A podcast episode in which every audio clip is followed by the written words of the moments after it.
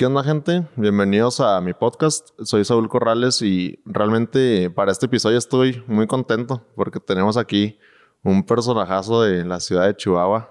Yo creo que el estado también, meramente.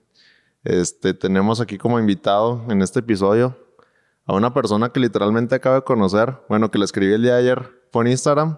Y así como es de, de aventado, aceptó. Y aquí estamos grabando en su casa. Muchas gracias por recibirme, amigo. Carlos Borruel, ¿cómo estás? Al contrario, Saúl, pues muy contento, muy emocionado. Eh, feliz de recibirlos aquí en la casa. Ahora sí que los invitados son ustedes. esta, es, esta es su casa, de verdad, bienvenidos.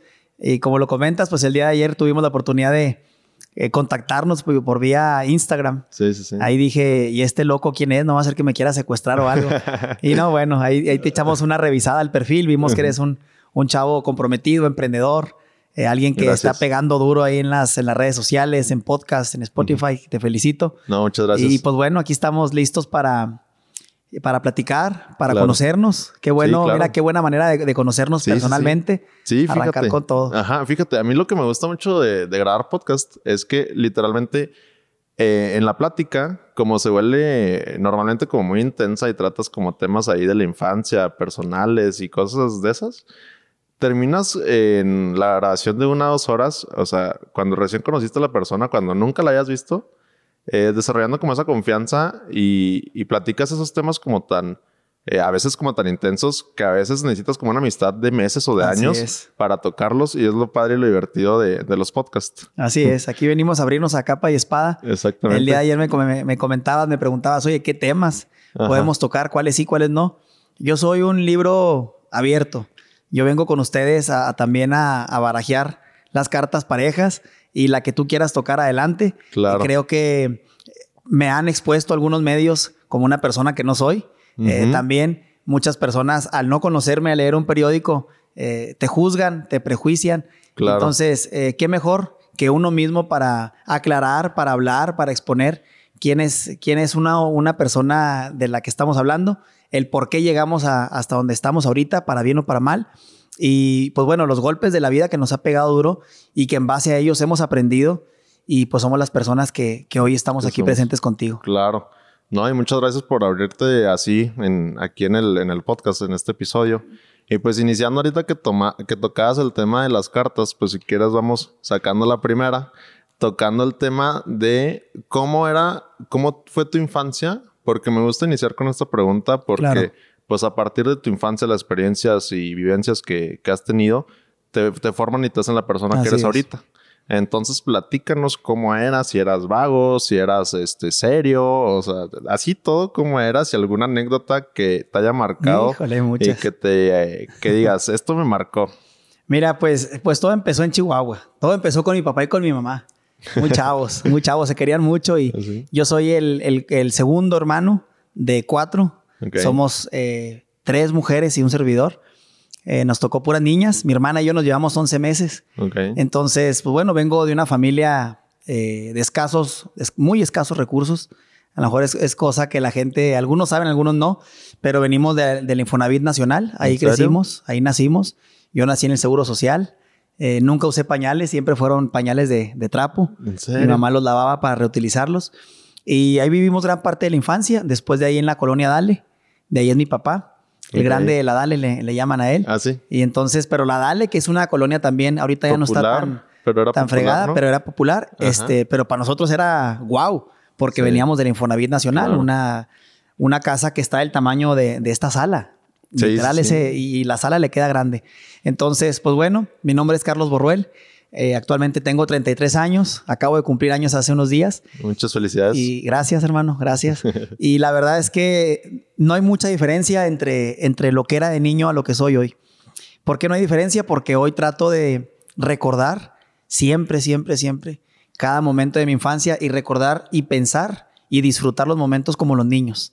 Porque vamos creciendo y nos vamos olvidando, nos vamos dejando de sorprender esa capacidad de asombro. Nos olvidamos de voltear a ver a nuestros seres queridos, familiares, papá, mamá, hermanos. Y los vemos normal. Y yo no, trato de ser como un niño o como un perrito que ahorita lo vieron. Eh, un niño vago, un niño travieso, un niño juguetón. Juguetón que expresa lo que siente. Soy muy niñero, no tengo hijos, pero soy muy niñero. Ah, y, y la verdad es que la infancia, yo te podría decir, victimizarme y decirte, me tocó una infancia muy dura, estar en una escuela de monjas al 100% becado, tener que trabajar, ayudarle a mi papá a bolear zapatos, ayudarle a vender paletas de hielo, este, andar con él en el tráiler, andar con mis tíos en los camiones. Entonces, no sé si han visto en los camiones la persona que va con el camionero platicando que siempre está, siempre está alguien con él y nadie sabe cómo gana dinero ni qué hace. bueno, ese era yo con mis tíos. Me subía con él y recibía la lana y se la daba a mi tío y me ponía a platicar con la gente y con los cholillos que se subían. O yo sea, pero camión urbano. Sí, camión urbano. Todos mis tíos, la mayoría son, son camioneros urbanos. Qué fregón. Ya algunos hicieron policías, tránsitos, pero la mayoría eran eran ruteros, camioneros urbanos. ¿Qué, rutas tenían nomás para Ruta 3, no, pues no eran de ellos, ¿verdad? Bueno, y fuera y fueran de ellos. Ah, ya sé. Choferiaban. Choferiaban ellos a, a, varias personas de aquí de Chihuahua que tienen camiones. Pero la ruta 3, circunvalación 1 y 2, eh, Mármol 1 y 2, que era la zona donde vivíamos nosotros, toda mi familia es de la Dalia, pues ahí se conocían todos, ¿no? La Rosario, sí, nos conocíamos todos. Entonces, te podría decir que fue una infancia dura, pero yo la verdad nunca me di cuenta que atravesábamos por momentos difíciles, donde a veces se batallaba incluso por el pan de cada día. Eh, fue una infancia muy movida, una infancia muy divertida. Eh, no tengo fotos de, de niño, yo creo que tengo unas dos fotos donde salgo entero porque en todas las demás tengo un parche en la cabeza, otro en el ojo, otro en la nariz, porque era una infancia de vagancias. Ahí en la Dale nos poníamos a jugar que al bote volado, en las patinetas que se llamaban antes avalancha, que te sentabas y te aventabas en, las subidas y bajadas. Entonces era una eh, robar las bicis de los tíos y estar más grandes que nosotros, amarrarles una almohada para poder alcanzar los pedales y vámonos, órale, a recorrer toda la Dale. Entonces fue una infancia muy padre, fue una infancia eh, sí te, debo de confesar también, no dolorosa, pero sí difícil. ¿Por qué? Porque en cuanto yo tuve una edad donde ya podía cuidarme solo, pues eh, llegaban las vacaciones y yo me tenía que ir a Estados Unidos. Gracias a Dios logramos conseguir la, visa, pero yo me iba solo con un vecino y nos íbamos a vender burritos allá a Estados Unidos. Los vendíamos en uno con 30 centavos cada burrito. Una señora nos vendía el burrito en 30 centavos. Entonces nos íbamos a las construcciones, ahí con los paisas, y les vendíamos los burritos. Y cada quien nos llevábamos 30, 40 burritos al día para lograr trabajar el verano y traernos dinero a, Chihuahua. Y ya con eso poder comprar los útiles de la escuela, poder comprar los uniformes nuevos, los zapatos, o mandar a ensuelarlos si no nos había ido tan bien. Claro. Ahí con algún zapatero. Pero fue una infancia muy bonita, una infancia rodeada de, rodeado de mujeres, porque tengo tres hermanas y mi mamá, entonces era también una guerra ahí en la, en la casa. Estas canijas me traían, me traían a gorro y mi papá, su adoración, su vida son mis hermanas y mi mamá. Entonces me decía, tú te aguantas, papá, pero me escalabraron, o sea, mi hermana me, me sacó sangre, mira, traigo la ceja volteada, ni modo, es mujer y te aguantas. Pero aprendí a conocer bien a las mujeres también. Claro. Le digo yo a mi novia, oye, pues yo entiendo cuando te sientes mal, cuando andas hormonal. ¿Por qué? Porque crecí con tres hermanas, crecí con tres hermanas que, para mí también eh, son mi vida, son mi adoración. Las trato de cuidar, de proteger, valorar. Entonces fue una infancia bonita, fue una infancia, íbamos muy seguido a San Andrés, es un pueblito cerca aquí de Chihuahua, de donde es mi abuelita. En paz descanse. La mamá y mi papá son de San Andrés y nos íbamos con los tíos en tiempo de frío. Y tengo un tío también en paz descanse, mi tío Fernando. Eh, llegábamos a San Andrés y era bien, bien. Yo, yo cuando tomo decisiones apresuradas o cuando soy alguien impulsivo, me acuerdo mucho de él. porque llegábamos y, y, empezaba él a meter la cuchara y cizaña entre escondidas con nosotros, con los primos. Vénganse, vamos al arroyo. No le digan a sus papás, vamos al arroyo. Y a menos 5 o 6 grados. Llegábamos y 5 o 6 años teníamos. Nos agarraba de un brazo, de una pierna. Y órale, órale, cabrón, al arroyo. No manches. Pero tío, y todo el mundo, ay, muriéndonos de frío. Y el que dure más tiempo le va a dar 100 pesos, allá dentro del arroyo. Pero tío, ¿qué estás haciendo? Y me acuerdo mi papá y mi mamá llegando, casi a cachetear a mi tío. ¿Qué te pasa si Carlos andaba resfriado? Y Carlitos y pobrecito. No, no, no, no, ¿cuál pobrecitos? Tienen que agarrar defensas. Estos cabrones van a agarrar defensas y la única manera es meterlos al río en, tiempo de frío a menos 5, el agua casi congelada. Y pues bueno, ahí salíamos todos empapados a la estufa de leña, que era calentón también de leña. Nos sentábamos todos los primos. Mi papá tiene 12 hermanos y otros dos o tres medios hermanos. Entonces íbamos todos juntos y nos sentábamos 20, 30 chamacos en la, en la estufa de leña, empapados, moqueando. Oye, y luego ahorita que a los niños los tratan así como... Sí, güey. Así pues con pincitas, ¿no? Así que no te metas a la tierra, mi Y le voy a decir al DIF. Ah, yo, le decía a mi mamá y me decía, el DIF me la pela.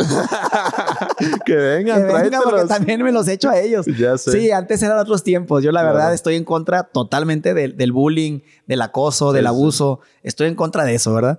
Pero eh, la verdad es que un hombre se forja y una buena mujer también se forja el carácter de esa manera. Con, con, cosas sencillas, simples como nos tocó vivir a ti y a mí, donde aprendíamos a base, te caías en una avenida y te raspabas y te arrastrabas, te levantabas riendo. En la bici, sí. Y ahora el niño se cae y, ay, mamá, me caí, me duele. Y luego que se están burlando de mí. Exacto. No, antes te reías con ellos. Sí, sí, sí. Entonces, fue una infancia, te digo, muy, muy divertida. Hay una este, vivencia donde me acuerdo mucho. Eh, aprendí muchas cosas en, un ratito. Era Navidad y la, la pasábamos un año en cada casa de un tío. Ese año tocó nuestra casa. Y nosotros éramos fan de aventar palomitas y cohetes y compramos unas palomas grandototas. Entonces un primo, yo traía la palomita y un primo por travieso. Se atravesó, Me prende la palomita. Y cuando volteo ya estaba encendida la paloma. ¿Y era mecha corta? Y era mecha corta, güey. Entonces la aventé, pero alcanzó todavía a pegarme en la mano. Entonces casi me vuelo la mano, la mano derecha, güey, casi la pierdo. te quemó poquito? Sí, no, se me quemó muy quemada. Sí, sí, como que la palomita ya estaba lejos de la mano, pero seguía estando cerca de la explosión. Entonces eh, esa Navidad, pues la pasé en el Seguro Social, poniéndome menjurjes. Yo llegué, mi mamá me puso huevo, me acuerdo, clara de huevo, para llegar al hospital. La mano era una mano que parecían dos o tres manos, súper inflamada, bien hinchada. Llegamos al hospital y pues bueno, con curaciones y después de dos semanas recuperé la mano perfecto, pero si hubiera tronado la, la palomita en la mano, la perdías, ¿no? La perdía la mano. Entonces ahí aprendí lo frágil que somos, lo frágil que somos y cómo en un instante pasan las desgracias también. Claro. Entonces, por una bromita. Por una broma, entre comillas, se, te acaba la vida, ¿no? Sí. Entonces, pues bueno, afortunadamente no pasó a mayores. Eh, esa Navidad incluso salimos del hospital y volvimos a reírnos ahí en la casa. Yo con mi venda y la mano como Michelin. Pero, pero pues bueno, hubo muchas travesuras, hubo muchas cosas que hicimos ahí en, en familia. Era siempre en la escuela fui una persona inquieta, no te voy a mentir, y estaba en una escuela de monjas, entonces las monjas, yo me acuerdo esta patilla, me le decía a mi mamá, quítame la patilla, rápame, porque llegaban y me levantaban de la patilla, las monjas, en serio, llegaban y cállese, en el nombre de Dios, que se calle, y me jalaban la patilla y me levantaban y vete al rincón. Y con un metro también que usaban para señalar, nos daban así los, los madrazos, órale. En el Instituto América estaba ahí una escuela de monjas. Entonces, pero siempre fui, curiosamente, no sé si por, por ser muy amiguero o lo que sea, pero era muy eh, aplicado en las calificaciones. Yo acabé con buenas calificaciones, siempre estaba en el cuadro de honor, iba a concursar a concursos de matemáticas, física, oratoria, este, tengo varios trofeos de oratoria y poesía. Qué fregón. siempre me ha gustado desde chavo. y, pero sí, en disciplina tenía siempre cinco, cinco, cinco, cinco. Claro. Pero era vago, no malo. Era vago, inquieto, pero no era una persona mala. Siempre. Sí, que no, no buscaba hacer maldad. ¿no? Ándale, maldad es nada. No, de hecho yo me llevaba. O sea, sí, travesuras, exacto. Me llevaba con el nerd, me llevaba con el vago, me llevaba con el inteligente y yo, yo trataba de estar en medio, ¿no? Encajar ahí. Entonces, sí, fue una infancia buena, fue una infancia bonita. Eh, yo, la verdad, los momentos, pues, que recuerdo ahorita con, con mucho agrado, con mucho entusiasmo y que me llenan, eran esos momentos, porque también eran momentos en los que la familia estábamos todos juntos.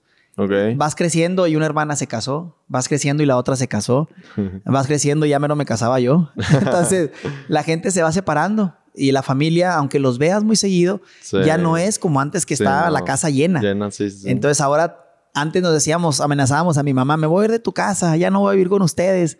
Y ahora este, todo mundo tratamos de llegar a casa de los papás, a casa de los abuelos, porque ya son abuelos de cuatro. Entonces son momentos muy bonitos. Fue una infancia con mucho trabajo, una infancia donde sí teníamos que fregarle, porque la verdad la situación no estaba, no estaba bien. Mi papá era reportero, ganaba 1.200 pesos al mes. ¿En serio? Y a la semana, perdón, 1.200 a la semana. Y era taxista de noche. Y fines de semana, cuando podía, era trailero en rutas cortas. Entonces, pues no alcanzaba. Mi mamá vendía burritos y, hamburguesas allá afuera de la casa en el Infonavit Nacional. Y nosotros, pues teníamos que, bueno, yo me tocó a mí porque pues mis hermanas eh, estaban chicas. Eh, Mónica, mi hermana, que me lleva 11 meses, mi papá siempre me dijo, tú tienes que cuidar de ella. Ella no, no puede hacer lo que tú haces de salirte a los cruceros a vender aguas. A ella se la roban.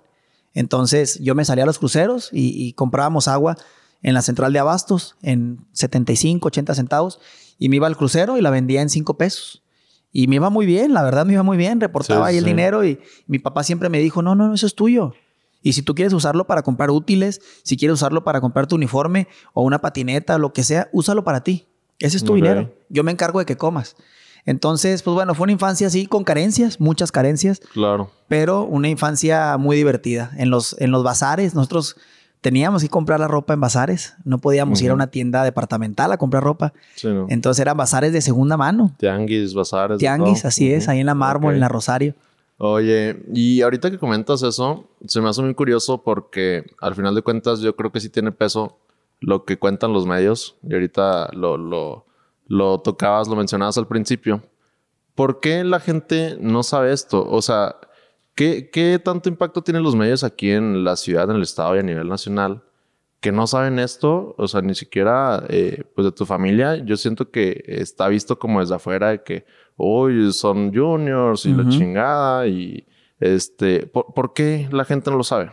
Mira, te voy a ser sincero, la gente no lo sabe porque yo dejé pasar mucho tiempo esto. Esto que estoy haciendo contigo, este ejercicio que estamos haciendo, que yo encantado de recibirte y, encantado y agradezco y hago un paréntesis en, esta, en este espacio que estamos teniendo, que te deseo lo mejor, güey. Te deseo lo mejor, te lo digo en serio. Yo tengo un sexto sentido para percibir vibras y para saber cuando a alguien le va a ir bien, le va a ir mal, o se lo merece o no se lo merece. Y no soy nadie para juzgar, pero cuando conozco a alguien, yo lo siento, yo lo sé. Y sé que te va a ir mejor que como te está yendo hasta ahorita. te lo digo en serio. Gracias, gracias. Y me faltó eso, me faltó eso que tú tienes. Ok. Esos, eh, perdón la expresión, esos huevos.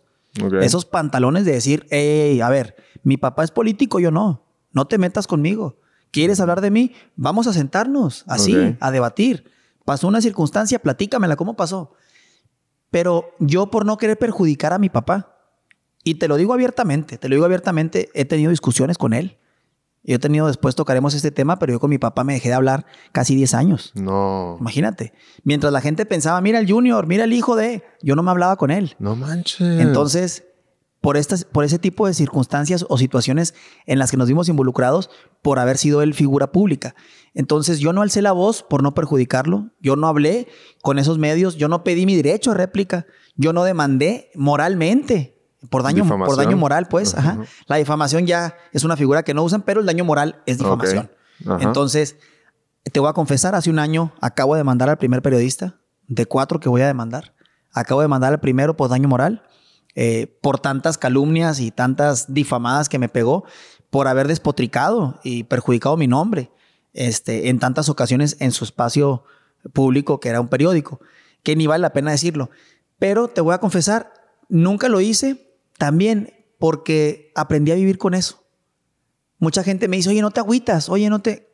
Te mentiría si te digo que cuando veía una nota donde me decían Borrell, Junior, eh, prepotente, déspota, te mentiría si te digo que me sentía bien. Claro que no. Llegar a la escuela y ver todos los cruceros, un periódico y tú en primera plana, cuando acaban de matar a Marisela y a Rubí en frente de Palacio de Gobierno y la nota principal eras tú por comprarte un carro de 200 mil pesos que me lo había ganado con propinas de Taco Chihuahua cuando era mesero. Entonces llegaba a la escuela y, que la gente hable de ti, que hablen a tus espaldas, encontrar que los amigos, algunos no son verdaderos, fue doloroso, pero creo que te vas curtiendo, te vas curtiendo yo decía que hablen y que digan, porque yo estoy empezando y yo tengo una meta y tengo un objetivo y ese objetivo lo voy a conseguir con o sin la ayuda de mi papá, con o sin la buena o mala reputación que me quieran dar los medios. Y saben qué? Esos medios se están, están logrando que la gente que yo no necesito se vaya. La que se quede aquí conmigo es porque me quiere y porque me conoce. Y con esos, con esos yo tengo para salir adelante. Y si no, con Dios y con uno por delante, con eso tuve yo. Entonces, me tardé, me tardé, este, hubo, contamos notas en esta demanda que te comento, hubo más de 110 notas. Imagínate, hablando mal de mí. de esas 110 notas, te puedo decir con certeza que a lo mejor cuatro notas hablaban de un tema que era verdadero, pero el contexto de cómo lo decían era a base de insultos, a base de despotricar, de denigrar a la persona, en este caso yo. Entonces, abrí apenas eh, mi boca y soy abogado y dije yo, no es posible que siendo abogado no pueda aplicar el peso de la ley sobre alguien que está haciendo las cosas de manera incorrecta. Pero la gente siempre, siempre, siempre lo va a entender si no haces, ¿por qué no lo haces? Si lo haces, ¿por qué lo haces? Entonces, mi papá siendo presidente municipal, viniendo de bolear zapatos, de vender paletas de hielo, de vender periódicos en la calle. De ser rutero. De ser rutero. Es algo que no le gustó a la gente, güey. La gente te quiere ver bien, pero no te quiere ver mejor que ellos. Es un problema que tenemos en México. Entonces, cuando lo vieron arriba en la silla, dijeron, no, no, no, este sigue siendo el de la Dale, sigue siendo el mugroso, el chanclas, así le llamaba este periódico. Sigue siendo el chanclas porque no tenía ni para los zapatos. Bueno, ¿y qué tiene si usábamos chanclas, cabrón? Sí, o sea, pues qué chingón tenerlo de presidente municipal al qué chanclas, orgullo, ¿no? o sea, tenerlo sí, o sea. Entonces, mi papá para evitar problemas no contestaba esas, esas publicaciones. Sin darse cuenta, esto escaló muy alto y ya no fue denigrar a la persona de él, ni a su figura política, sino a su familia. Sí, exacto. Entonces, la gente que no me conoce podrá decir, Carlos Borruel lo que hizo, lo hizo por por trabajar con su papá, por robar de gobierno, por ser junior, se lo regalan, eh, o es, anda en malos pasos, mucha gente también lo ha dicho, porque los periódicos lo comentaban. Y no, yo te digo, al final de cuentas, esos golpes me sirvieron para forjar el carácter, para saber que mientras yo sepa que estoy bien conmigo y con Dios, y tengo mi conciencia tranquila, lo que la gente diga, a mí me vale madre. Que el mundo ruede, ¿eh? Y es más, te voy a decir algo, fíjate en, ocasiones te conviene que la gente tenga una mala imagen de ti. Sí, sí. Llegas a un lugar y saludas, buenas tardes, ¿cómo están? Buenas tardes. Te sientas, platicas 10 minutos con ellos. Y como su percepción es que vas a ser un vato mamón, sangrón, prepotente, despilfarrando el dinero. y cuando te sientas con ellos y convives y comes y cenas, y ahí nos vemos, oye, ¿te puedo decir algo? Eres, bien a toda madre, eres bien sencillo.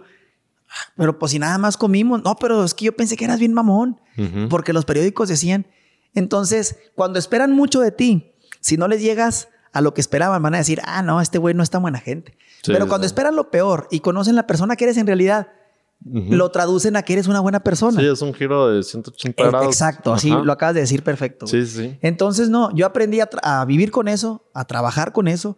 Si tuve que batallar mucho, imagínate pedir trabajo y, oigan, me contratan.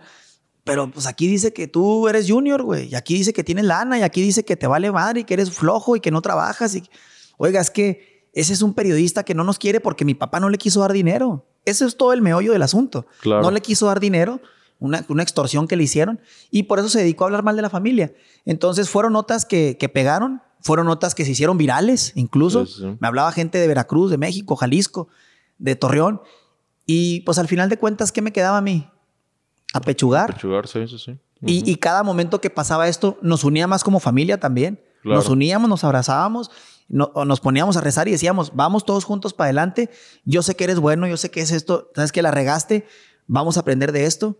Y aprendí también que de nada te sirve en la vida, de nada te sirve hacer las cosas bien, bien, bien, bien, bien, bien y dejas un cabo suelto por algo chiquito que no hagas o dejes de hacer, se te puede caer todo. Sí, y se vuelve grande, ¿no? Exacto. el problema se vuelve grande y explota y estapas todo. Entonces, aprendí a ser intransigente ante la acción que, que estás haciendo. Si estoy haciendo algo, soy intransigente y lo hago bien. Y lo hago correcto y lo hago completo. Claro. Y no puedes, hay una anécdota que me contaba mi papá de un niño que llevaba una bicicleta, la mejor bicicleta del mundo. Y la consiguió el niño. Y toda era de oro. Y costaba más de 50 mil dólares. Y trae una cadena, grandotota la cadena, con un candado fregoncísimo. Y una vez llega y la amarra de un árbol. Y la cadena no alcanza. Entonces se quita las agujetas, las cintas de los tenis. Y junta la cadena y le pone el candado ahí. Y se va. Llega una persona, rompe las agujetas y se roba la bicicleta y la cadena. Entonces ahí me decía mi papá, para que veas, de nada te sirve haber conseguido la mejor bicicleta la mejor cadena para cuidar la bicicleta. Sí, sí. Si un cachito, un pedacito así, no lo completas, no lo tienes bien hecho, todo vale madre. Sí, y una cadena que son así como, pues, eslabones. Ajá.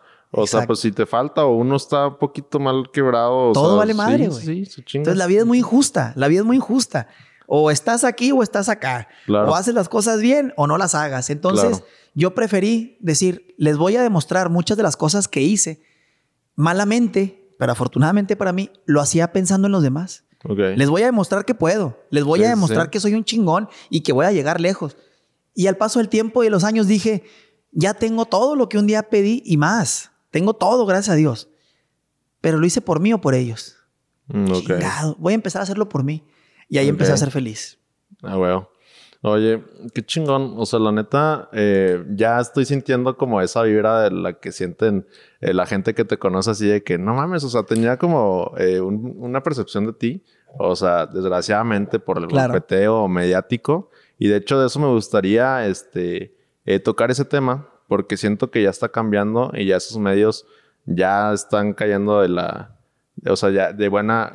Ya es una imagen que tenían o que llegaron a tener porque eran el único medio de comunicación al cual escuchar y y así como la tele, la radio, pues era lo único que había. Pero ahorita, este, ¿qué cambio has notado? Porque pues tu papá fue presidente de qué año, qué año? 2007-2010. 2007-2010, pues todavía no estaba el internet como ahorita, ¿no? No, no, nada, en pañales estábamos. Sí, sí, Apenas empezabas a hacer tu perfil de Facebook. Había Metroflog. Metroflog. En vez de Instagram. Ajá. Una foto diaria voy a subir. Sí, man, sí me acuerdo. este, que dejas tu firmita, tu huella, ¿no? Le llaman mi raya y la chingada. Este, pero, ¿qué tanto cambió?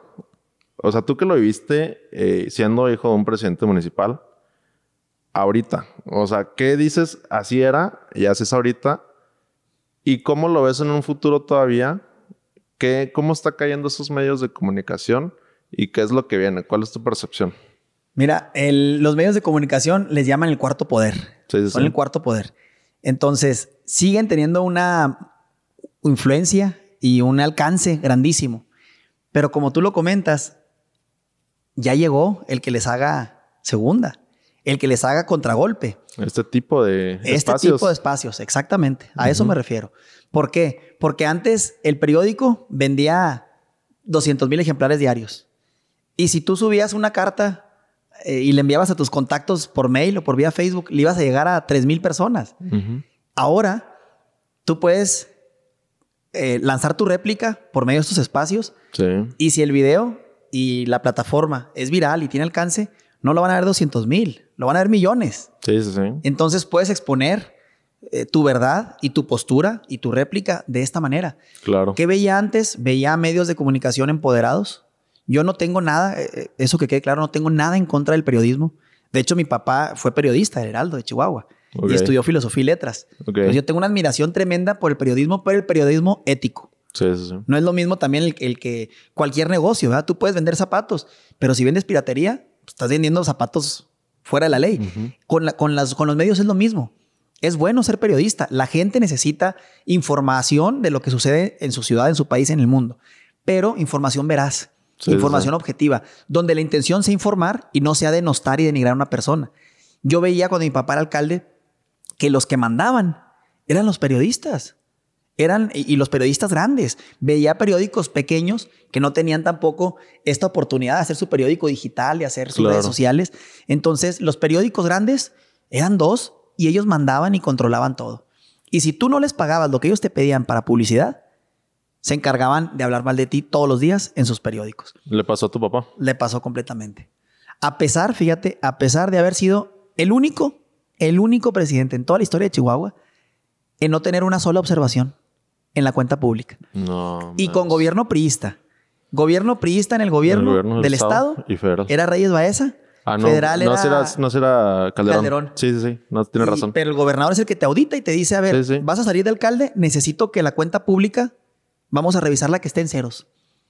Y a pesar de que el Congreso era priista, Reyes Baeza era priista, mi papá era panista, no le encontraron ni una sola observación. No tiene una sola carpeta de investigación abierta, no dejó ningún escándalo ni ningún este, crisis en el municipio, lo dejó con dinero, con proyectos en puerta. Entonces, a pesar de que hizo las cosas bien como presidente municipal, aún así se metieron en su vida personal y privada para pegarnos a nosotros. ¿Qué veo ahorita?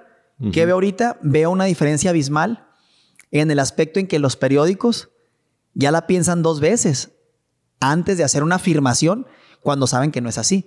Porque saben que uno ya tiene el poder de acudir a medios como, como lo es el tuyo y decir, no, no, no, esta es mi verdad, esta es mi verdad y esto es lo que está sucediendo. Claro. Entonces, veo yo una evolución en los medios de comunicación.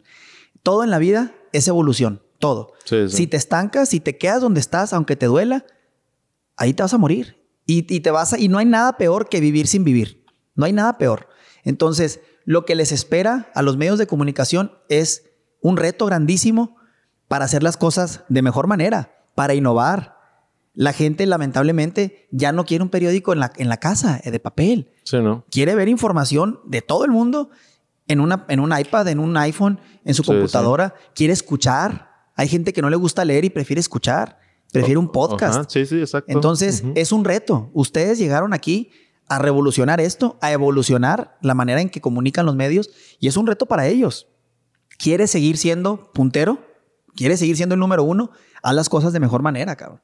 Claro. Y di la verdad. Y cuando se trate de decirle a alguien también los defectos y algo que hizo mal, se le dice, pero cerciórate, cerciórate de que sea así, de que sea veraz.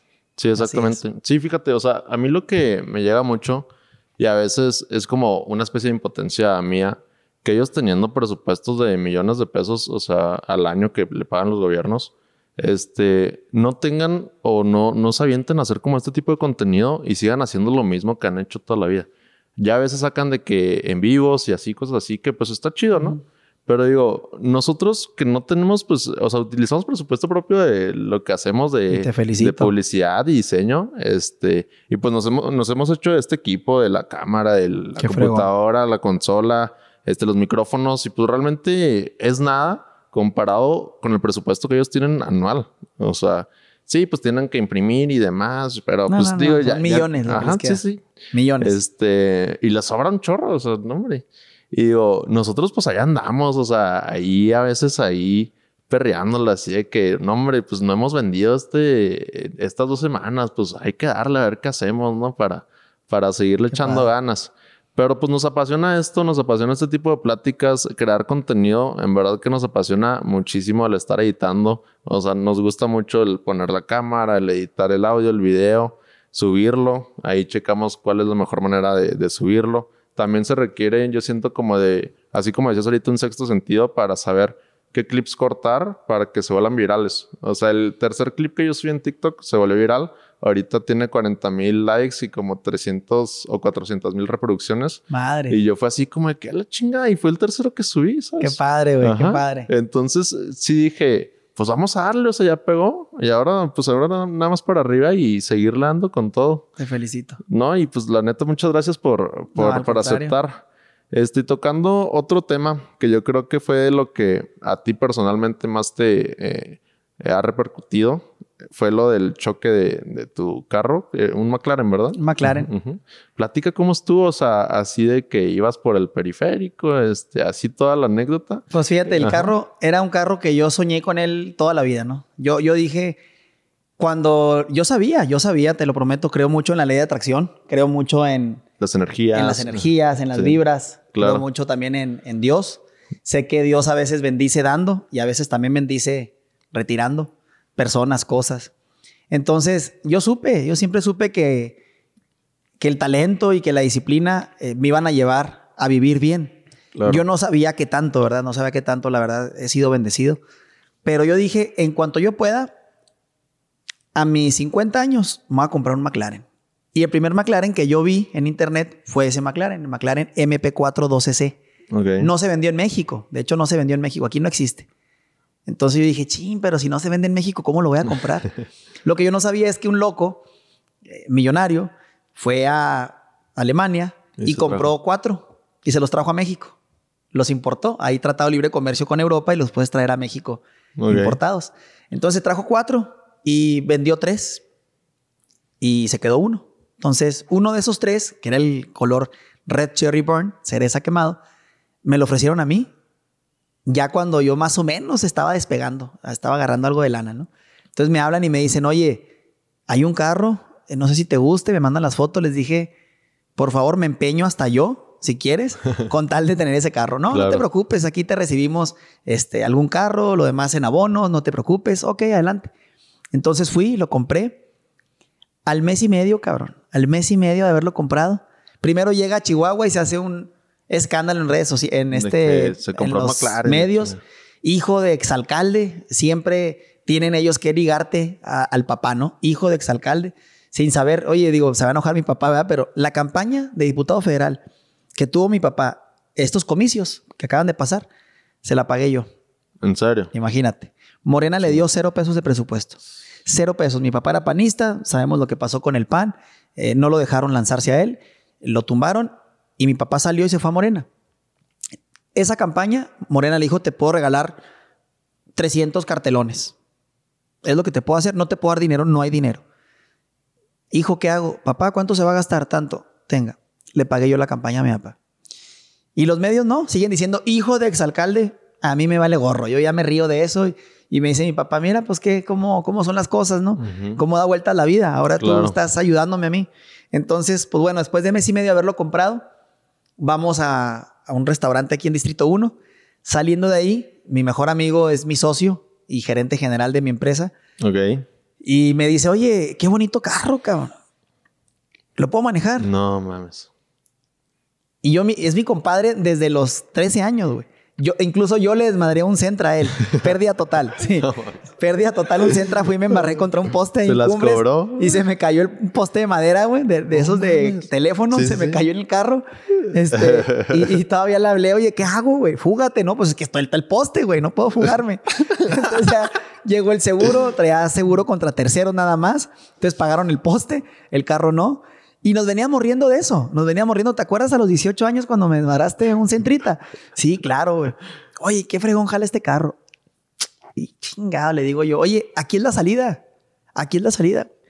Exactamente antes de la salida que te manda a Fashion Mall, a la gasolinera, toda esa parte. Le digo, aquí es la salida. Y él se asusta, da el volantazo. Cuando ve que, que la salida tiene un camelloncito, frena y el carro colea poquito. Empezamos a colear, a colear. Dije yo que no pegue con el camellón. Y en cuanto pegó con el camellón, se torció completo el carro.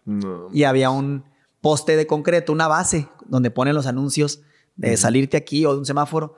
Y el frente impactó contra la base de concreto. Entonces todo el frente lo rebanó, güey. Todo el frente. No salieron bolsas de aire, no nada.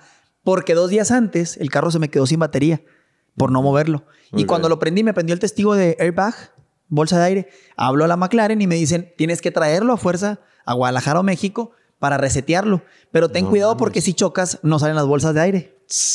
Entonces, no salieron bolsas de aire, no nada, pero el madrazo estuvo fuerte. Nos bajamos, me dice él, perdóname, ya No, no, no.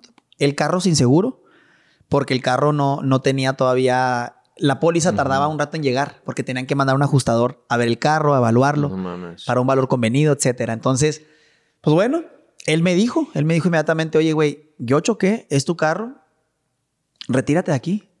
Te van a hacer puré los medios de comunicación. No, pues tienes razón. Me fui, llegaron ahí los tránsitos, policías. ¿Qué pasó? ¿Dañaron algo? No. ¿Mataron a alguien? No. Pues que se lleve el carro a la grúa. Ya valieron madre, ustedes van a tener que pagar ese carro porque es de ustedes. Y ya. Al día siguiente me desperté triste, encabronado mi cuate, discúlpame, ¿no? Le dije, son cosas que pasan, cabrón. Sí, sí, sí. Son cosas materiales, estamos bien. Me duele mucho haber perdido mucho tiempo esfuerzo y, en ese carro, pero ni modo, lo voy a mandar a la chatarra, fue lo que yo pensé. Mi sorpresa fue que al día siguiente ya era noticia nacional el choque del McLaren. Y no de buena manera, empiezan el Junior chocó y de seguro andaba borracho y este canijo andaba a exceso de velocidad. Oye, espérate, ¿por qué no vas y preguntas primero quién venía manejando? ¿Por qué no pides un croquis? ¿Por qué no preguntas quién se murió? ¿Cómo están? Me dolió mucho ver comentarios de, la gente en Facebook. Ah, él es el de Borbuelito. Ojalá y se haya muerto. Oye, cabrón, no nos conocemos. No tenemos el disgusto todavía de conocernos. Ya me estás diciendo la muerte. O sea, ¿dónde hemos llegado de odiar a alguien sin conocerlo? ¿Por qué? ¿Por envidia? ¿Porque trae un McLaren y tú no? No, cabrón, las personas no valen por lo que manejan. Las personas no, no valen por el lugar en donde duermen. Las personas valen por otras cosas, mucho más importantes y más reales. Claro. Entonces, mi sorpresa fue esa, que empezaron a lincharme mediáticamente por haber tenido un accidente en un McLaren. Ahí me decidí yo a reparar ese carro. Dije, les voy a demostrar a estos cabrones que todo tiene solución menos la muerte. Y que cuando me propongo algo, hasta por darles en la madre, lo vamos a arreglar. Claro. Entonces empecé a moverme por todos lados. Empezaron a circular que las placas eran sobrepuestas. Imagínate qué, qué tontería todavía decirme ratero, decirme traes un carro con placas sobrepuestas. Las placas decían, si tú buscabas en el sistema, como no existía en México, las placas decían marca Mercedes, línea McLaren. La Secretaría de Tránsito y Vialidad de allá de Morelos, que fue quien emplacó, pues le puso, ¿qué marca le ponemos porque no existe McLaren? Ah, pues póngale Mercedes. Y ya abajo, en tipo, le ponemos McLaren MP4 2S. Ok, ya. Entonces yo tuve que hacer todavía también un escándalo para decirles esto no es verdad y tuvieron ellos que hacer una declaración pública donde dijeron una disculpa. Las placas están bien. Sí, fue, una, fue todo un calvario durante cuatro meses. Después de un año reparé ese, carro. Fui y compré todas las piezas a Estados Unidos, todo el frente de otro McLaren. Y se lo montamos a este. Y el carro le volvió a meter en la pista 300 kilómetros por hora y quedó al fregazo. Ahí entendí dos cosas. Uno, que todo tiene solución, menos la muerte. La segunda, que en un descuido, como platicábamos de la bicicleta, y en un instante pasan las desgracias. Se pierde todo lo que construiste. También. Así es la palomita. Bueno, palomota. Palomota que me tronó. Así es, hermano. Así estuvo. La neta, sí, es muy triste eh, los medios de comunicación y sobre todo eh, los mexicanos que entre nosotros nos, queremos chingar. Oye, sí, cabrón. Neta, se me hace tristísimo y yo ya lo empecé a vivir con el segundo episodio que lo grabé con Irving Villatoro. Este, lo haremos en un McDonald's así. Y literalmente nada más dije, porque yo en el bachi eh, me lancé para presidente de alumnos. Qué padre. Y, ¿En cuál bachi estuviste? En el 10. Órale. Pero pues el director priista y, unas cosas así, pues no me dejó, ¿no? su madre. Este, pues la neta, ya lo digo, y el vato, pues no, no me dejó la votación que hoy 16-14, que votamos los jefes de grupo, quedó, pero realmente nos juntamos todos ah, los, los compas y eh, quedó realmente 22-8. yo estoy seguro que la gané y ya después confirmamos que, que sí, ¿no? Pero pues ahí estaba morro, tenía 17 años, pues este, pues me chingó. El director con todo el poder que tenía, pues no iba a dejar que yo fuera presidente, ¿no? Pero en el podcast ahí con Irving, literalmente digo que ahora como que me empecé a reactivar, porque vengo de una depresión, este, me empecé a reactivar y tengo bien poquito y empecé como a retomar las amistades que tenía porque yo andaba clavado con mis business y la chingada y pues me juntaba con gente mayor y a mis amistades como que pues no sé, o sea, las, las dejé ir, o sea, y ahora que volví a ir como a fiestecitas y volver a activarme, retomar esas, amistades porque entendí que de todas maneras con la gente de mi edad también puedo hacer negocios que, que ellos tengan o estén iniciando porque a esta pues es cuando empiezas como a moverte y demás o con los negocios de, sus papás, que ellos los, los tomen o los, los, crezcan, ¿no? Y literalmente dije en el podcast que en una fiesta, eh, un amigo me saludó y me dijo, no mames, Saúl, la leyenda del bachi, la chingada, ¿no? Literalmente nomás eso dije. O sea, ni siquiera dije que yo me consideraba. Y luego me dejaron un comentario ahí en, en YouTube de que, no mames, Saúl, ya bájate la nube, este, eh, tú no eres ninguna leyenda, la chingada, no hables madre y así. Y neta, al principio sí dije, ¿qué, qué pedo? O sea, obviamente un perfil falso y así. Y dije, no mames, o sea, neta, se me hizo tan triste. Y dije, ¿cómo es que nos queramos chingar entre nosotros? O sea, neta, dije, qué mamada. O sea, o sea, estamos haciendo algo chido, estamos abriendo estos espacios y demás. Y nada más porque te ven que ya estás subiendo y que traes un podcast y la chingada, que te subes como la ola. pues que estás trabajando en tus sueños, güey. Ajá, exacto.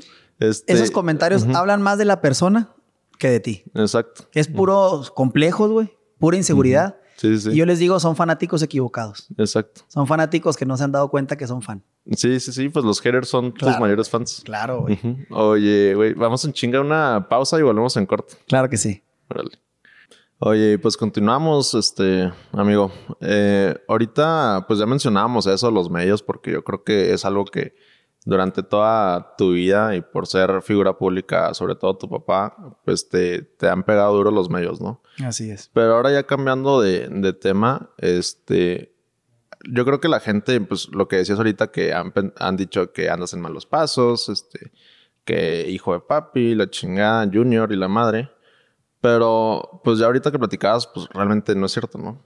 O sea, hasta tú financiaste la campaña de tu papá este año. ¿A qué te dedicas? Platícale a la gente para que se entere así de que a qué se dedica Carlos Borruel, este, qué negocio tiene y cómo es que desde iniciar desde cero, eh, cómo lo ha hecho para tener pues ya para sus lujitos. Mira, yo empecé, siempre fui comerciante toda mi vida. Vendía este, celulares, vendía botellitas de agua en los cruceros, andaba vendiendo burritos en Estados Unidos. Y ya que acabé mi carrera, yo estudié Derecho y una maestría en Alta Dirección y Administración. Cuando estudié Derecho, desde el primer semestre me puse a trabajar en un despacho de abogados y tenía un restaurancito chico de mariscos. Okay. Ahí me di cuenta que me gustaba ser mi propio jefe, me gustaba atender a la gente, me gustaba el trato con, con los clientes, pero no podía todavía tener un, restaurante grande o tener una empresa grande porque no había dinero y no había tampoco algo concreto que hacer. Claro. Comencé a trabajar en el despacho, no me agradó tanto el tema de la, de la abogacía, de leyes. Entonces dije yo, chin, si ya estudié abogado, ¿qué voy a hacer? Termino mi carrera, un señor con el que yo había trabajado en Monterrey me habla y me dice, oye, ya soy director de Heineken. Director Nacional de Relaciones Institucionales. Vente a México a trabajar conmigo. Me faltaba un semestre por acabar mi carrera. Corrijo. Me fui con él, acabo mi carrera. Desde el sexto semestre ya trabajaba yo como secretario particular de él. Ahí empecé. acabo mi carrera y a los seis meses me gano una gerencia regional del sur de México. Morelos, Guerrero, Oaxaca y Chiapas. Fui el gerente más joven en 125 años de la cervecería. De, todos lados, o sea, de todos lados. mundial. Sí. No mames. No había otro gerente más chico que yo. Entonces, para mí fue un orgullo. Ganaba poco, no te voy a mentir, eh, comparado con las chingas que me llevaba. y mi intención era venirme al norte, agarrar la gerencia de Chihuahua, Sinaloa, Sonora, para estar más cerca de la familia. Claro. Al término de dos años, donde yo les hago ahorrar millones y millones, debían en refrendos, multas, permisos. Y en vez de sobornos, propusimos, varios compañeros y yo, ofrecerles a los presidentes municipales y a los gobernadores obra social pagada por mm. cervecería. Ok. A cambio de esas multas o refrendos. Qué chingón. ¿Cuánto te voy de multas? Cinco millones. Pero dame un millón por abajo del agua y se arma. No, no porque los holandeses vinieron a ponernos el ejemplo a los mexicanos y nos dijeron, ni madre, no se va a pagar un solo peso de soborno. Aquí todo va a salir fiscalmente y bien hecho. Entonces, oye, si te debo cinco millones, me pides uno, mejor te pago siete millones. ¿Cómo? Pero de manera legal. Te voy a poner gimnasios al aire libre en tu municipio para que la gente haga ejercicio. Tú quedas bien con la gente. Nosotros hacemos un bien por los demás y todos ganamos. Sí, la marca también queda chingón. Y la marca queda bien. Entonces, fue un boom, fue un hitazo. Yo creo que puse 120 circuitos de gimnasios en todo lo que es Guerrero, Morelos, Oaxaca y Chiapas. Estuvo padrísimo. Me llevaba Arturo Bricio, un, árbitro, ex árbitro de la selección mexicana y, mundial. Me lo llevé a él a dar conferencias. Este, en ese tiempo yo todavía tomaba, ahorita no tengo ya muchos años, bueno, un año y casi dos años sin pistear. Pero este, en ese entonces yo era pedote, entonces me lo llevaba él a Oaxaca y nos poníamos una pedota con mezcal y con el alcalde, ánimo, inauguramos los gimnasios y todos crudotes dándole al gym. Entonces, fueron, fueron este, etapa muy bonita de mi vida, fueron tiempos muy chingones, aprendí mucho, pero ahí en cervecería me di cuenta de eso, me di cuenta que era muy padre cumplir las metas de otras personas pero que era mejor cumplir las mías.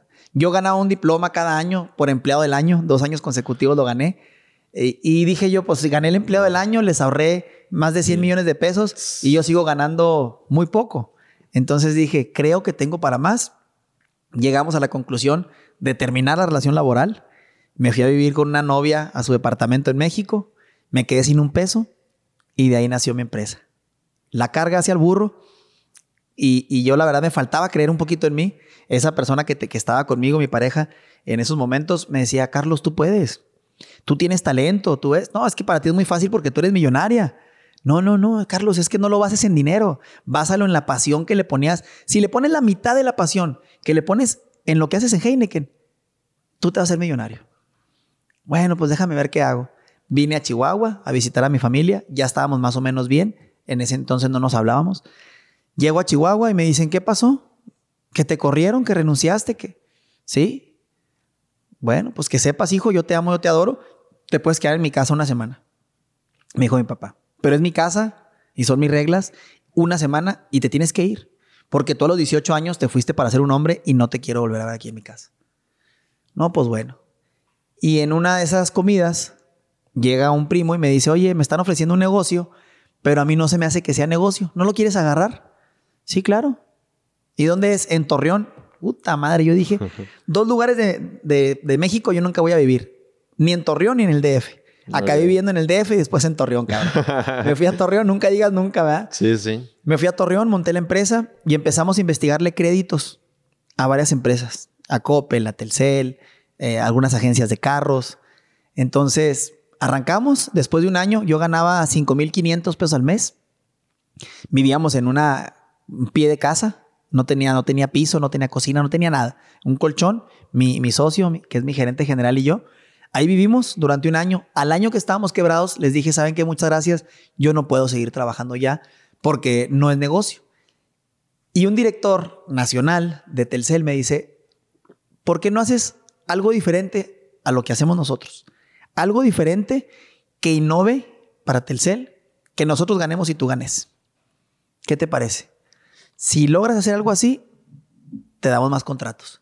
Y me di cuenta que Telcel andaba, te hablaban, cámbiate a Telcel. ¿Sí puedo decir marcas o no? Sí, ah, sí, no, no. Cámbiate a Telcel, cámbiate a Telcel, sí. cámbiate a Telcel. Y la gente les colgaba, güey. No les hace caso, no les hace caso. Sí, ¿no? Y vi unos chavos en la calle que con un chaleco cámbiate a Telcel. Oye, ¿qué onda? Oiga, ¿se quiere cambiar a Telcel?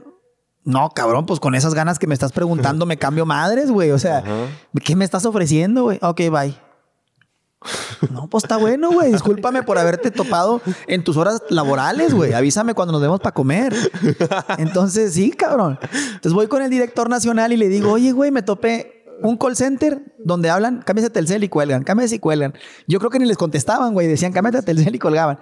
Y me topo unos chavos en la calle y, y casi, casi me dijeron, no quiero que te cambies a Telcel, cabrón. ¿Por qué no hago yo lo mismo? ¿Por qué no me pasa un contrato? De andar con 10 personas en la calle y yo como supervisor y cambiar de compañía a aquellas personas de rancherías, de pueblos alejados que están en otra compañía y que no tienen buena recepción. ¿Por qué no los cambiamos a Telcel? No, es que está muy complicado y los secuestran y los atropellan y los roban. Bueno, ese es problema mío, güey. Yo les voy a dar IMSS, Infonavit, prestaciones. Yo te voy a dar un servicio a ti. Pues dale, güey. Dale, empieza con 10. Ok. Arranqué con 10, güey.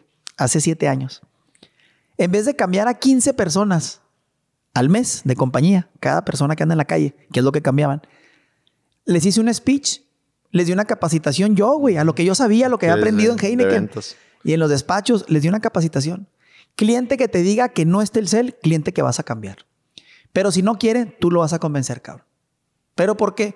Primero, porque es la mejor red. Segundo, porque tenemos más centros de atención a clientes que cualquier otra compañía. Tercero, porque están abiertos todos los días. Cuarto, porque ahí mismo le vas a entregar el chip. Quinto, porque si su teléfono está bloqueado, aquí se lo desbloqueamos. Con unas cajas que me traje de China. la madre. Y sexto, porque tiene que ser empático contigo.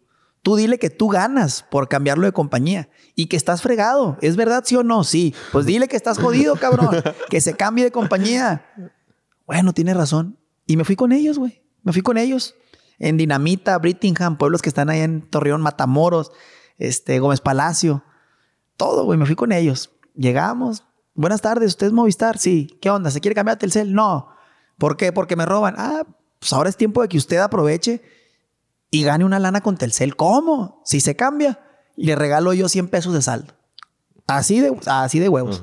¿En serio? Sí. Y aparte me ayuda y somos un equipo, estamos empezando. Va, cámbiame, güey. Ya no me digas nada más, cámbiame. Órale, pues. Y en ese momento le damos su chip y a las 24 horas se cambia a Telcel. La sorpresa fue que cambiábamos en vez de 15 a 40 personas al mes. al término de un año, me hablan de México y me dicen, oye, cabrón, ¿qué estás haciendo de diferente a los demás? ¿Qué innovaste para cambiar a tantos usuarios? ¿Sabes qué? Ahí te va otro contrato para 10 personas más. No muchas gracias. En ese entonces, hace siete años, éramos 30 personas en la empresa.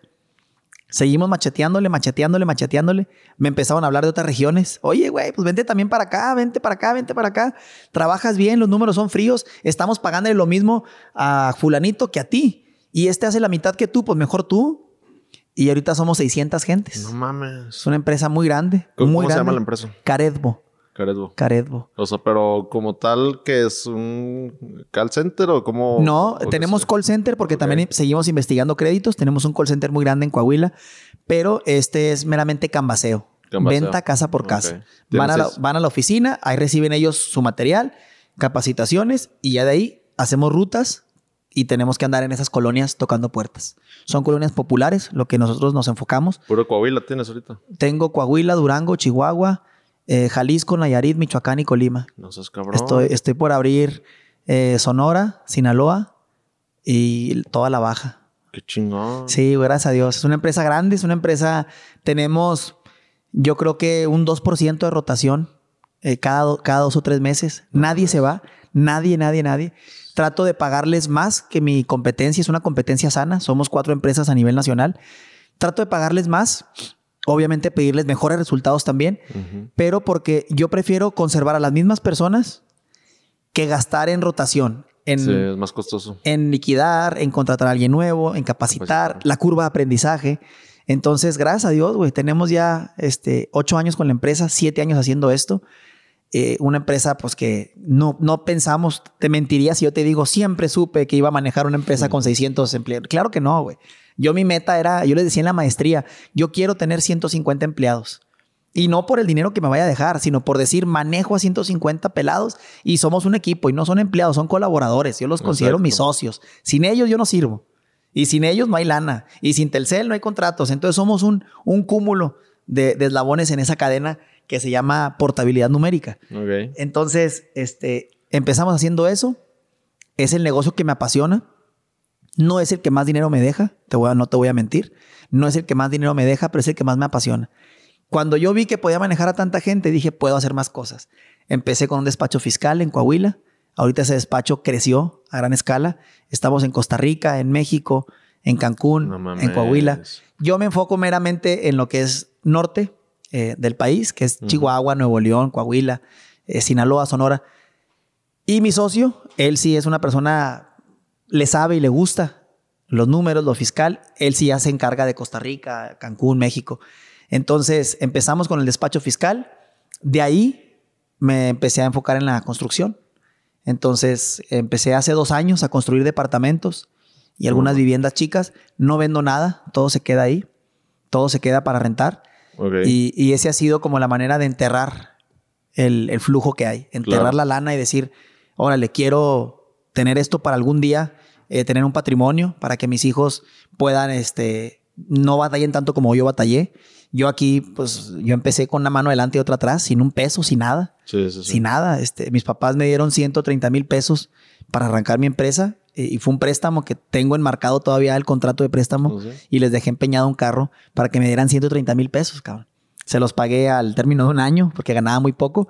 Pero este, pues después de ello me di cuenta que si la empresa un día se acaba, yo tenía que tener otros negocios. Entonces fue cuando puse el despacho fiscal y puse también la, eh, la constructora de vivienda y, departamentos.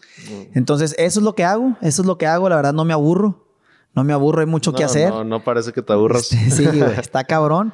Eh, ahorita llegaron ustedes y iba saliendo otra junta. Este, mi compadre está aquí esperando otra junta. este, son muchas broncas, no te voy a mentir, son muchas broncas. Eh, no te voy a decir que, que, mi vida es perfecta y que no me quejo, no. Hay muchas situaciones, momentos difíciles. Ha habido muchos cambios en este gobierno. Eh, que, me han afectado a mí también. Claro. Y, hay noches que yo me pongo a, pensar y digo, ¿vale la pena todo lo que estoy haciendo por estos momentos que me siento mal, que la estoy pasando mal, que traigo el peso en los hombros de 600 pelados, más el administrativo que son otros 100? Y yo digo, sigo siendo un joven, cabrón. O sea, yo también quiero vivir, yo también quiero sentirme desestresado. Yo también quisiera que llegara diciembre y esperar aguinaldo y fondo de ahorro. Claro. ¿Por qué no puedo hacer eso? Y al contrario, ¿eh? llega Navidad y me mandan, de los 600, 700 pelados, me mandan 10 mensajes. Una foto con su familia, un pavo y los regalos. Oh, Jefe, muchas gracias porque por usted estamos teniendo una Navidad inolvidable. Yo veo ese mensaje y digo, me vale madre si vuelvo a no dormir dos meses, tres meses, a estar estresado, lo vale. Porque ver a mi gente contenta, ver a mi gente feliz, ver a empleados que empezaron conmigo cuando estaban acabando el bachilleres y hoy están haciendo una maestría. Eso es lo que te llena, cabrón. O sea, al final de cuentas el dinero es dinero. El dinero es algo efímero. El dinero es un medio, no es un fin. Eh, no duermes sobre pacas de dinero, duermes en una cama, en un buen colchón. ¿Y qué necesitas para dormir? Ni siquiera el colchón. Necesitas tranquilidad. Necesitas paz. Necesitas estar relajado, estar completo estar bien contigo mismo, estar bien con la naturaleza, con Dios, con tu familia. Entonces, me di cuenta que si ellos crecían, yo iba a crecer por ende. Que si mi empresa daba más empleo, yo también iba a tener más dinero. Claro, aquí no le va a gustar cumplir sus sueños. Exacto. Y vivir bien. Pero no es el meollo del asunto. Sí, y ayudarle a otras personas a cumplir sus sueños también de que ya con el, el, aguinaldo y todo, pues que compraron regalos para su familia, la cenita y todo el cotorreo, pues imagínate que... Sí, no puede ser un mercenario, ¿eh? No puede ser un mercenario de pensar nada más en ti. Quiero crecer, quiero hacer esto, quiero hacer... No, no, no, no, no. En ese momento tu negocio se va a ir al éxito, pero al fracaso rotundo en un año, dos años. Exacto. Tienes que pensar en los demás. Tienes que crecer paulatinamente y de manera orgánica que tú veas, yo estoy ganando más, este güey está ganando más, el que se lleva las pelas de andar en la calle con mi gente está ganando más, ya no trae a 10, trae a 30, trae a 50 pelados cada supervisor, cada coordinador, ah, se merece un aumento. El sol sale para todos. Y yo incluso algunos que han estado estudiando conmigo arquitectura y que yo les pago su carrera, terminando la carrera les digo, ¿sabes qué? Te conseguí un despacho para que trabajes. Pero con usted estoy muy contenta y con... Pero yo quiero que tú ganes más. Y conmigo tu sueldo va a topar en 40, en 50 mil pesos. Y tú eres una muy buena arquitecta. Vete a diseñar mis departamentos que voy a hacer en Torreón. Vete a checar mis obras que traigo en Jalisco. Porque tú vales más. Disculpa que te lo diga, esta empresa te va a topar en 50 mil pesos. ¿Por qué? Porque el cargo que vas a ocupar es coordinadora de una plaza. Y es un muy buen sueldo, pero tú puedes ganar más. Se trata de eso, de, echarnos la mano. Otra empleada mía la contraté, llegó y, y, te lo hablo públicamente porque tengo autorización completa de ella completa, güey.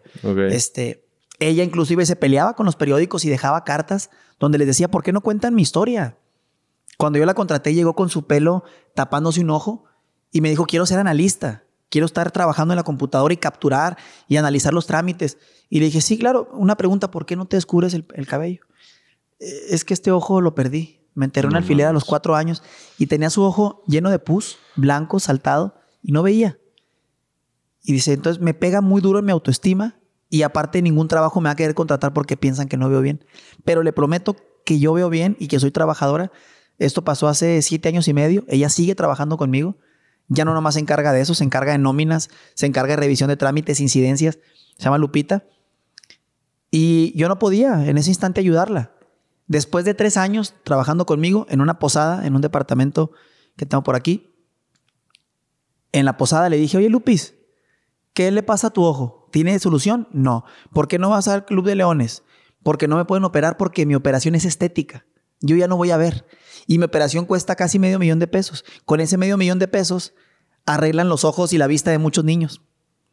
Le dije, pues a partir de enero vas a ir con un doctor a Vision Láser y te vas a operar. Es que son dos operaciones, te vas a operar las dos operaciones. Yo quiero que tu ojo esté bien. Aunque no veas, quiero que te hagas una operación de de veras. No quiero que te pongan una canica y un ojo de vidrio. No.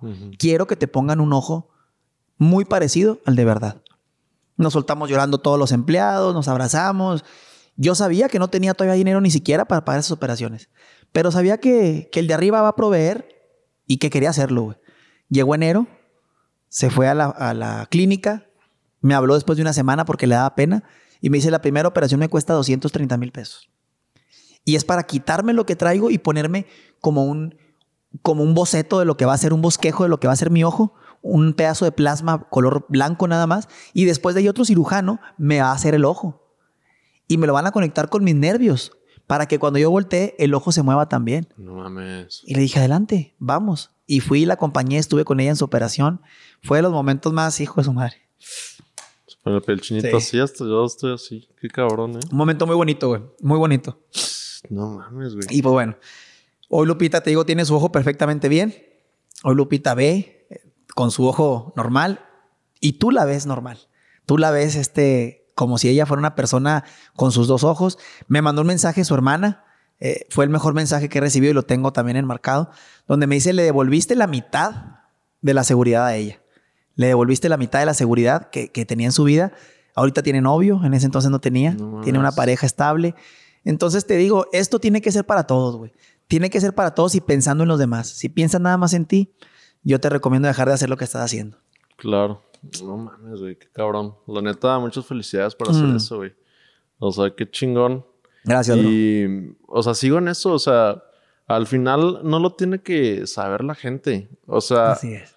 de una otra forma, eh, yo digo que sí lo tienen que saber, pero más que por saberlo y que digan de que, ay, yo hice esto, es para concientizar y compartir las cosas bonitas, ¿no? Así es. O sea, que se e invitar, invitar y contagiar. Ajá. Eso que dice en la Biblia dice que con tu, no, no este, señales, que tu mano derecha no diga lo que hace tu mano izquierda. Algo así dice la Biblia. Y, y, cuando publicas algo bueno, ay, nomás te andas parando el cuello. Y, espérate, güey, espérate. Yo estoy a favor completamente de que la gente, cuando haga algo, por alguien o por los demás, claro que lo contagien. Andas publicando pendejada y media. La peda y la Publicas las 40 botellas que te vas a tomar el fin de semana, publicas, eh, me voy a ir de vacaciones con mis amigos a ponerme hasta las trancas, publicas y presumes cosas sin sentido. ¿Por qué no contagiar a la gente? ¿Por qué no hacer reto? ¿Sabes que tú que me estás criticando, que subí esto, te reto a hacer lo mismo, cabrón? Sí. Hacerlo viral. Exacto. Algo así parecido, pero algo como más chiquito, este, cuando estaba niño. Mi abuelita, eh, pues toda la vida de la iglesia y daba catecismo y demás. Este, me acuerdo, pues hacía las posaditas, ella las organizaba de que vamos a ir a esa casa primero y así, ¿no? Para ir a las visitas de las posadas. Entonces, yo me acuerdo que una vez hice un comentario porque los niños, pues yo nomás los veía que estaban cotorreando, ¿no? O sea, cuando estaban ahí que en el rosario y se lo mantenían jugando y así, pero mi comentario, a mí como que me molestaba eso y yo le decía a mi abuelita, oye abuelita, es que nada más vienen por los dulces. Y mi abuelita me dijo, pues ¿qué tiene? Pero están aquí.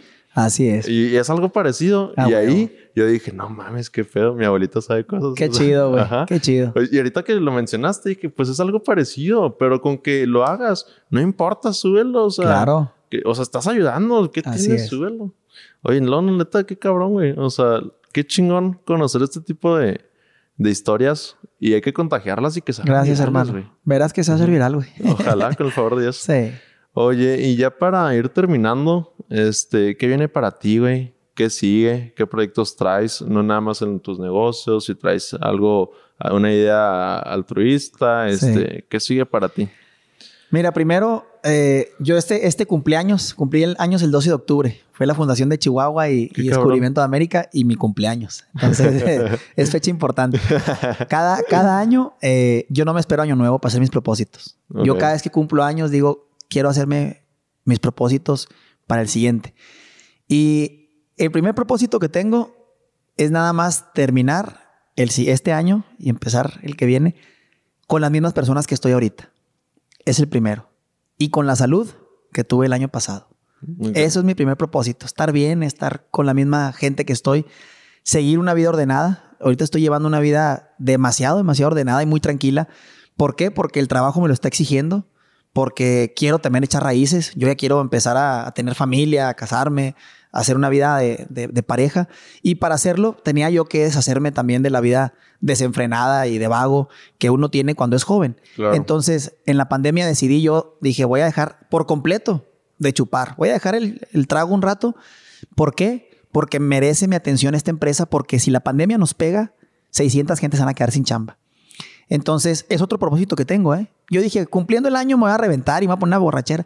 Y no, ahorita la verdad es que uno de mis propósitos es seguir con esa vida que estoy llevando eh, fuera de la fiesta, porque al final de cuentas es muy bonito, ¿va? Andar en la fiesta. Pero cuando ya no te está sumando nada, aléjate de eso, ¿va? Lo que no te sume, hazlo a un lado. En lo profesional, eh, me gustaría empezar el siguiente año mi doctorado.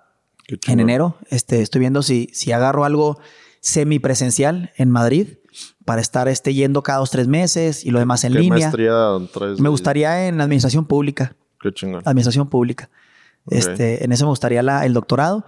En lo, en el ámbito, pues ya de, como empresario, en lo empresarial, traigo, traigo ya la idea, ya se está formalizando el proyecto para hacer una torre de departamentos. Eh, ahorita, ahorita he hecho puros complejos, no he hecho torres.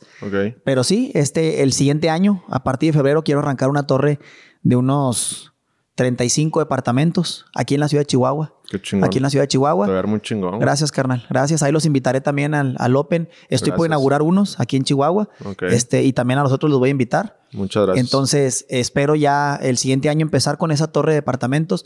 Otro de mis, de mis metas que tengo, pues es abrir La Baja, es abrir Sonora, Sinaloa, en lo que hago y terminar unos, unas casitas que estamos haciendo de interés social en Jalisco. Son 135 casitas que estamos ya en eso también, ya acabándolas. En lo personal, te digo, yo sí mi propósito es estar bien conmigo mismo, estar bien con Dios, estar bien con mi pareja. Ahorita en este momento tengo una, una pareja, una novia que, que, aprecio, que quiero. Es una mujer que fue mi novia a los 16 años. y yo le dije a los 16 años, tú te vas a casar conmigo. Te vas a casar conmigo. En la vida nos volvió a, a, unir hace tres años y no lográbamos coincidir. Y hasta hace apenas unos meses estamos juntos. Entonces yo le dije a ella, te repito, te vas a casar conmigo. Entonces sí, mi meta para el siguiente año también es lograr convencerla, ¿verdad? conquistarle que se case conmigo. Ya estoy en ese, en ese trabajo arduo, Este, casarme con ella, formar familia. Y eh, pues la verdad es que mi vicio y mi adicción por los carros ah, ha sido desde pequeño que andábamos en camión. Te contaba ahorita fuera de cámaras que yo andaba en un, en un camión y una vez le dije a mi papá, papá, ¿ese carro qué es? Y me dijo, se llama Mustang. Y yo le dije, órale, a mis 25 años yo me quiero comprar un Mustang. Mi papá se rió. Me dijo, Carlos, andamos en el Ruta 3. no manches, o sea, andamos en la limusina, güey. papá, se lo juro, a los 25 años va a tener un Mustang. Y me dijo él, si tú te la crees, si tú crees en ti mismo y trabajas por ello y te encomiendas al de arriba, estoy seguro que lo vas a tener. A lo mejor me lo dijo para decir, ya cállate, cabrón, ya, ya me hartaste. Pero la sorpresa fue que a los 25 años no me pude comprar mi Mustang, ¿verdad? Pero a los 27 me compré el primer Ferrari. Entonces dije, ah, cabrón, pues es un caballo también, ¿verdad? Un caballo distinto. El Mustang trae el caballito y el Ferrari trae el caballote. Entonces dije, y órale, qué padre. Sí es cierto. Nadie, nadie te dice, oye, tú vas a ser creador de podcast. Nadie te dice, adelante, estás capacitado para hacer. No, güey, tú te lo dices, tú te la crees. A mí nadie me dijo, felicidades, ya eres empresario. No, cabrón, empecé constituyendo una empresa con 10 mil pesos y trabajando en eso. nadie me dijo, vas a dar conferencias allá en la Universidad de Coahuila, ya eres conferencista. No, yo me lo dije, quiero ser conferencista, me están invitando, lo voy a hacer. Me da miedo hablar en público. Bueno, vamos a romper esos miedos. Ah, Entonces, acompañado de mis sueños, siempre he ido un carro. Porque entendí que en la vida, si no te pones una meta, vas a andar desubicado. Sí, sí. Y el camino es más difícil. Sí, si no tomas uh, la vida, la vida te va a tomar a ti. Así es. Bien dicho, ¿eh? Bien dicho. Entonces, si sabes a dónde vas, yo creo que ya tienes la mitad del camino recorrido. Exactamente. Entonces, yo siempre decía, no me alcanzaba para una casa, no me alcanzaba para una propiedad, no me alcanzaba para algo grande. Y yo decía, bueno, ok, este año me quiero comprar un Mustang. Trabajaba bien duro. ¿Cuánto cuesta el Mustang? Tanto. Trabajaba bien duro para ese Mustang. Cuando lo conseguía, a lo mejor no me compraba el Mustang. Lo invertía en la empresa, en unas vacaciones, en un terrenito. Pero mi meta era un Mustang. Entonces trabajaba sobre algo. A raíz de eso, me empezó a gustar la velocidad. Empecé a ver que era un escape también para mí. Ando estresado y ahorita más que no estoy pisteando, ando estresado. Compadre, vámonos a la pista y a la pista, meterle al carro hasta donde des y, y órale, agarrar las curvas como se ven de agarrar y salirte de la pista y meterle más modificaciones y que ya se me desmadró el cárter y las llantas. Entonces se fue haciendo un vicio muy bonito, es un hobby muy caro, pero muy bonito. Y siempre me ha gustado traerlo mejor. A mí no me ha gustado, nunca me ha gustado ser del montón. Siempre me ha gustado ser característico y que digan, ese es de este cabrón. Y que si ven algo diferente y raro y chingón, digan, es de este güey. Claro. Es parte a lo mejor hasta del ego, si quieres verlo así, pero también es parte de mi superación, de decir, yo creo y quiero tener algo chingón. Entonces, eh, mi primera meta era el McLaren, que yo dije a los 50 años y afortunadamente lo pude tener más joven. Ahorita compré otro, este, que, que lamentablemente se me echó el motor. dos semanas está listo ya.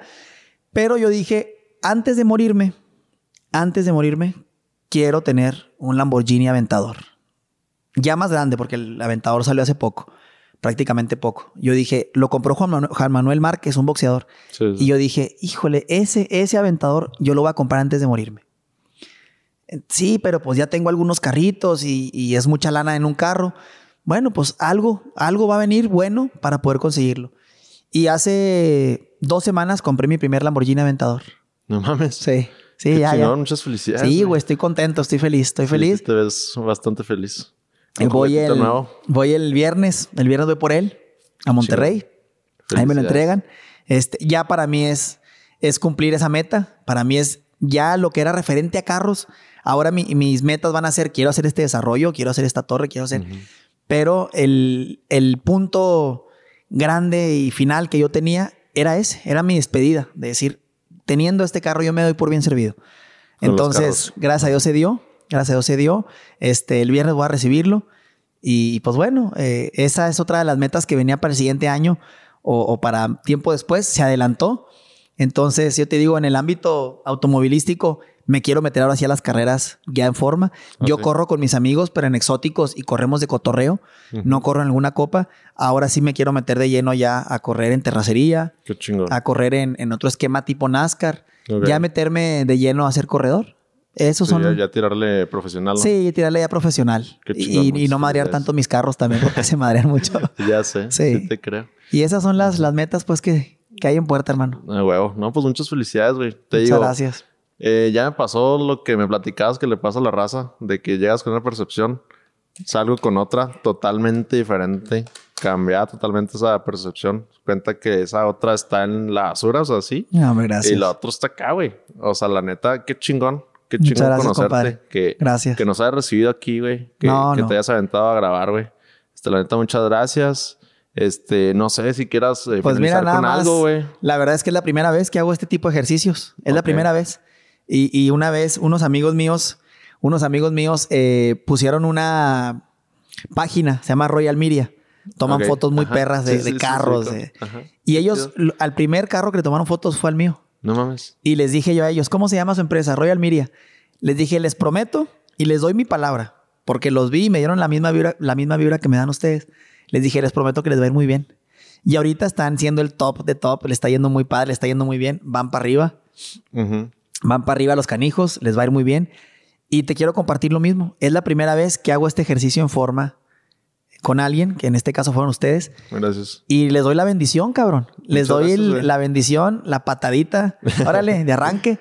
sí, sí, sí. Y estoy seguro que les va a ir muy bien, güey. Estoy seguro. muchas gracias. Les agradezco a ustedes, primero, las ganas de, de hacer lo que están haciendo y hacerlo bien porque traen equipo, traen todo muy bien hecho. Y las cosas incompletas no sirven, güey. Sí, ¿no? No, no valen. O si sea, hacer algo, hazlo bien. Exacto. Sin sacrificio no hay gloria. Entonces, los felicito primero por romper también esos paradigmas, ese miedo de hablar en público, de, que la, de exponerte a que la gente te haga comentarios que quieran hacerte sentir menos te felicito y los felicito a ustedes de verdad por lo que están haciendo. Les deseo el mayor de los éxitos. De corazón te lo digo, güey. Yo no, yo no te lo digo por barbearte ni por esperar algo a cambio. No, no, no. Te lo digo de corazón. Sé que les va a ir muy bien. Sé que vamos a colaborar más, más seguido y en distintos proyectos. Por supuesto. Por supuesto que sí. Y, y aquí tienen siempre, primero, un amigo. Y segundo, a un socio que les pueda ayudar en lo que ustedes quieran. No, muchas gracias. A esta vida venimos a eso echarnos la mano entre todos. Entonces, gracias nuevamente, compadre. Gracias a tu auditorio que nos escuchan. Eh, también por parte de mis redes sociales. Yo tengo algunos seguidores ahí en Instagram. Sí, sí, tienes Son casi 17 mil seguidores. este, que algunos por morbo, otros por cabrones, otros por gusto a los carros, por lo que sea, pero me siguen. y se los agradezco. Entonces, cuenta con que también sacando este podcast, lo vamos a trepar a redes sociales para que sigan también tu página, para que escuchen los podcasts y que sea el primero de muchos más que podamos hacer. Sí, sí, sí. Al rato que grabemos el 50 o el 100, Vas a ver que sí. uno o dos años, güey. Ahí que estemos de que a la madre, güey. ¿Te acuerdas cuando grabamos y ahorita dónde estamos? Que ya tengamos pinche estudio acá. Estoy seguro de eso. Estoy seguro de eso, compadre. Y vamos a volver a grabar, güey. No lo veo lejano eso. Mm, Te felicito. No, muchas gracias. Muchas gracias. Pues me despido contento, güey. Me despido. Ha sido meses muy complicados para mí en la empresa, muy complicados. El mes pasado perdí una cantidad estrafalaria de dinero, muchísimo, muchísimo. Este, he, andado muy volando bajo, cabizbajo. Este, pero bueno, este ejercicio me sirvió también para mí, para decir, voy a agarrar otra vez el vuelo, y vámonos para arriba. Cuando te caes, yo pienso que abajo hay un resorte. Caes y rebotas y vámonos para arriba. Pues ya no hay otro lugar más para donde ir. Ya, ya nada más queda ir para arriba. Ah, huevo. Exacto. Así se pues muchas gracias. A ustedes, compadre. Este, pues con esto despedimos el sexto episodio de mi podcast. Nuevamente, gracias a Carlos por aceptar. Este, con esto los pedimos. Síganos en Spotify, YouTube, todas las redes sociales. Nos acaban de aprobar en Apple Podcast. También andamos por ahí. Y pues ahí síganos escuchando. Nos vemos con más capítulos. Listo. Chingón. Toma, güey.